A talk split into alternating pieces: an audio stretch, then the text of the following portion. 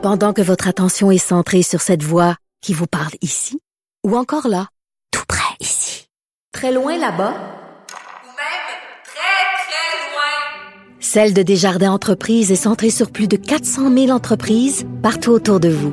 Depuis plus de 120 ans, nos équipes dédiées accompagnent les entrepreneurs d'ici à chaque étape pour qu'ils puissent rester centrés sur ce qui compte, la croissance de leur entreprise. Vous écoutez Avocat à la barre. Le projet de loi 96, le projet de loi pour modifier la loi 101 a été déposé euh, cette semaine. Ça a fait beaucoup jaser, on le sait.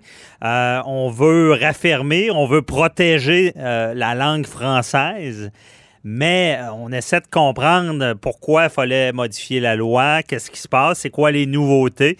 Et on en parle avec Maître Jean-Paul Boilly, qui est avec nous. Bonjour, Maître Boilly. Ouais, ben, ça fait 44 ans. hein. Souvenez-vous, c'est le docteur Camille Lorrain. Lorsqu'on prend une marche pour venir ici au studio, à l'Assemblée nationale, il y a une statue du docteur Camille Lorrain, qui est le père de la loi 101, adoptée en 1977. Ben, 44 ans, il y a eu des modifications qui ont été faites, mais mineures. Euh, Mais il y a eu tellement de contestations. La loi 101, elle a été contestée, là.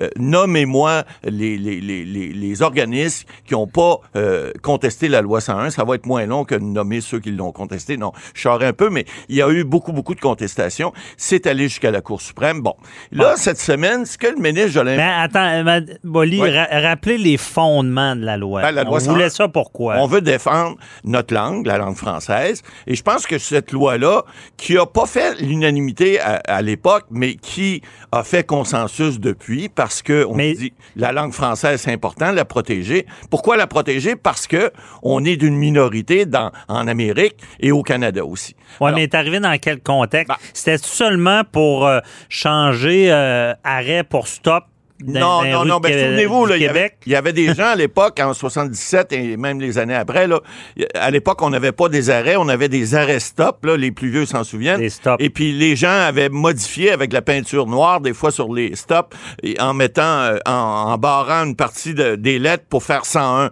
Alors c'était arrêt 101.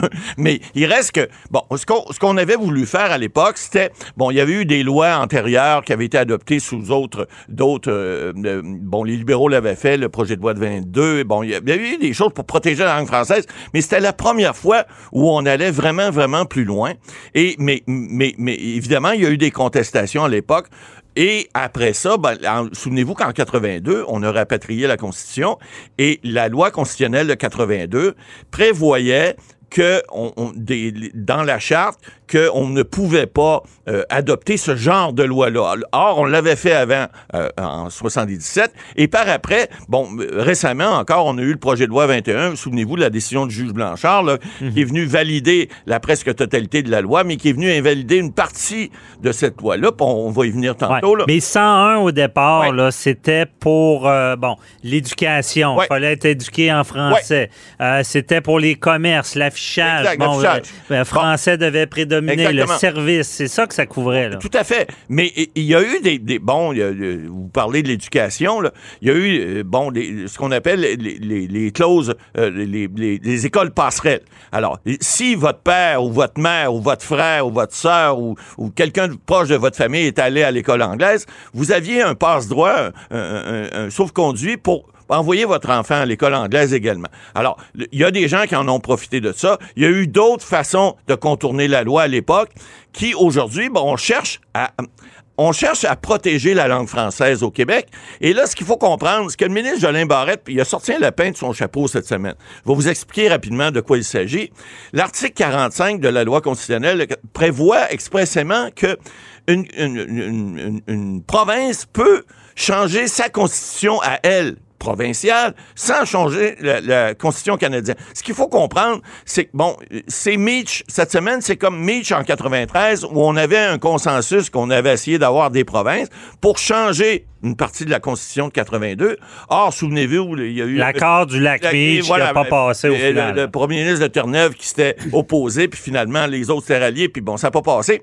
Mais là, cette semaine, j'entendais euh, Benoît Pelletier, là, qui, qui a passé à travers la COVID, 58 jours euh, euh, à l'hôpital, mon pauvre Benoît, mais il- qui est un constitutionnaliste à l'Université d'Ottawa, qui est l'ancien ministre des Affaires intergouvernement- intergouvernementales libérales ici au Québec, qui disait, écoutez, j'ai lu ce projet de loi-là, je suis d'accord avec, pas la majorité, je suis d'accord avec la totalité de ce qui est mentionné là-dedans, parce que ça va protéger la langue française au Québec. On sait que le Parti libéral aussi a dit que, euh, puis là, c'est politique, on parle de juridique, mais il y a du politique là-dedans. là. Le Parti libéral a dit, Mme Anglade, cette semaine, nous autres, on va l'appuyer, ce projet de loi. Or, j'ai entendu Pascal Bérubé dire, écoutez, posez-vous des questions. Ces libéraux veulent euh, euh, que ce projet de loi-là passe, ben ça veut dire qu'il n'est pas suffisant. Moi, je suis pas d'accord avec ça. Parce que là, ce que le ministre Jolin Barrette, faut pas oublier, vous savez, les budgets qu'on a à Québécois et Cube, hein. j'ai lu le projet de loi, il y a au-dessus de 100 pages, il y a 200 articles, Euh, c'est important ce qui est là. C'est un avancé important, c'est pas parfait, c'est clair que c'est pas parfait, mais ça va Ouais, mais venir- 200 pages de modification. Non, 100 de- pages, 200 articles. 200 articles Oui. de modification Oui. à la loi 101 qui C'est existait beaucoup. déjà. C'est beaucoup, c'est beaucoup. Mais on, on vient distinguer certaines choses. Il y a des passages importants. Par exemple, les entreprises en bas de 50 employés n'étaient pas assujetties. Ils vont l'être maintenant, entre 25 et 50. faut que les gens parlent français dans ces entreprises-là. Il y a tout un processus qui va durer 2-3 ans avant que ça soit obligatoire. Là où je vois un problème, c'est toujours pareil. C'est beau voter des lois, mais il faut les appliquer. Oui, mais c'est là que je m'en allais. Ouais. Parce que dans le temps, la loi 101, Ouais. quand c'est rentré, c'était fort, Exact. protecteur. Il y a Ça- beaucoup de- et, ce qu'on a vu, ça a été délaissé tranquillement jusqu'à Ben oui, temps qu'on arrive là. là. Ben, c'est-à-dire que là, on se rend compte que le professeur Castonguay, un autre de l'Université d'Ottawa, c'est, il semble-t-il que c'est des gens d'Ottawa qui font, font, je suis natif d'Ottawa. Alors, qui font souvent ces. Ottawa. Ben, voilà, bravo. Mais euh, ce que je veux vous dire, c'est que il y a ce, ce professeur-là a fait une étude euh, démographique et puis il dit qu'à Montréal, euh, dans moins de 10 ans, euh, la majorité ne parlera pas français. Donc, c'est important de voir à ce que, au moins, les immigrants qui arrivent ici, ben, au moins qu'ils apprennent. Parce que, vous savez, un immigrant qui arrive, si, si moi, j'arrive d'un autre pays, puis qu'on me dit, écoute, tu as le choix d'apprendre une ou l'autre langue, mais si tu apprends une des deux langues, tu as pas mal plus de chances de travailler ailleurs au Canada, puis même au Québec, oui. parce mais- que t'as pas appris de français. Puis là, t'as le choix entre les deux. Qu'est-ce que tu fais avec tes enfants et toi? Alors que si t'es obligé de le faire, ben avant d'arriver, tu le sais. On n'est pas contre l'anglais. On parle anglais. L'anglais, c'est une langue internationale. Ce qu'on veut, c'est protéger notre langue. Et Ouais. puis là, ben, est-ce que les moyens qu'on se donne sont suffisants? Ben, ça, c'est une bonne question. Ben la question, parce que moi j'ai un sourire, parce que je Ouais. me rappelle, j'étais petit, là, puis euh, on parlait beaucoup de la loi 101, et tous ces éléments-là d'anglicisation, je sais pas si c'est Ouais. même ça se dit, de, de Montréal. De- On en parlait. C'était c'était euh, grave. Il, il bou- il voulait protéger ça. Ouais. Et ce que je me rends compte avec mon expérience personnelle, c'est que ça a beaucoup évolué. On a beaucoup perdu de terrain avec le français, surtout à Montréal, Ouais. on le sait. Donc, la, la loi 101 qui est en place, comme je dis, n'a pas euh, tant protégé Ben, notre langue. le protéger, Mais mais- ce que j'aimerais savoir, M. Boily, ici, dans les ajustements, puis le pourquoi du pourquoi, c'est souvent on n'a pas les outils pour- sur le terrain pour mettre en application la loi. Est-ce qu'on on s'est donné les voilà. outils pour intervenir? Deux choses. D'abord, on a créé un ministère de la francisation, ce qu'on n'avait pas, première des choses. Deuxièmement, il va y avoir un commissaire en plus. Donc, on donne deux organismes différents qui vont être là comme chien de garde pour pouvoir vérifier si l'application de la loi se fait, ce qui n'existait pas avant. Alors, je pense que c'est une avancée. C'est la mode, parce qu'avec la DPJ, Exact, on on fait même pareil. affaire. on fait pareil. Ouais. Bon, est-ce que ça va être suffisant? Poser la question, c'est peut-être y répondre. Ben moi, je pas. pense que quand le chat n'est pas là, les souris dansent. Tout là. à fait. Ça, c'est comme ça. Ça prend le Euh, bâton si on veut donner la carotte. Mais d'un autre côté, vous savez, il y a bien des gens, des gens d'affaires, entre autres, qui ont dit, écoutez, là, encore des formulaires à remplir, encore de la papasserie à faire, encore des choses qui vont pas nécessairement être économiquement rentables. Peut-être. Mais lorsqu'on est rendu dans, une, un- dans un danger de protection d'une langue qui est une langue majoritaire, parce que là, faut pas oublier, là, on a déclaré que la langue officielle du Québec, maintenant, c'est le français. C'est plus le bilinguisme. C'est important, ça. C'est peut-être juste symbolique, mais c'est important parce que là, si on a un ministère et qu'on a un commissaire à la francisation, ben, on va, vous savez, on dit tout le temps, donne un pouvoir à quelqu'un, s'il l'exerce pas, il perd. Alors là, c'est un peu comme la police. Vous avez parlé à M. Cléroux, là, fin de semaine, ben, c'est un peu pareil. S'il y a un pouvoir d'intervention, il y a un pouvoir de sanction dans la loi qui va être adopté, parce qu'on prévoit des sanctions également, et ça, ça va être débattu. Est-ce qu'ils vont avoir un baillon ou pas pour pouvoir l'adopter plus vite? Je suis pas convaincu, parce qu'il semblerait que les partis d'opposition semblent en d'accord. Mais ils trouvent que c'est pas assez loin. Mais il reste que c'est important qu'ils aient les outils pour pouvoir appliquer, alors qu'avant, puis vous avez raison, oui, il y a eu des contestations de la loi 101, ça l'a étiré les amendes, ça s'est rendu même à Cour d'appel, à la Cour suprême.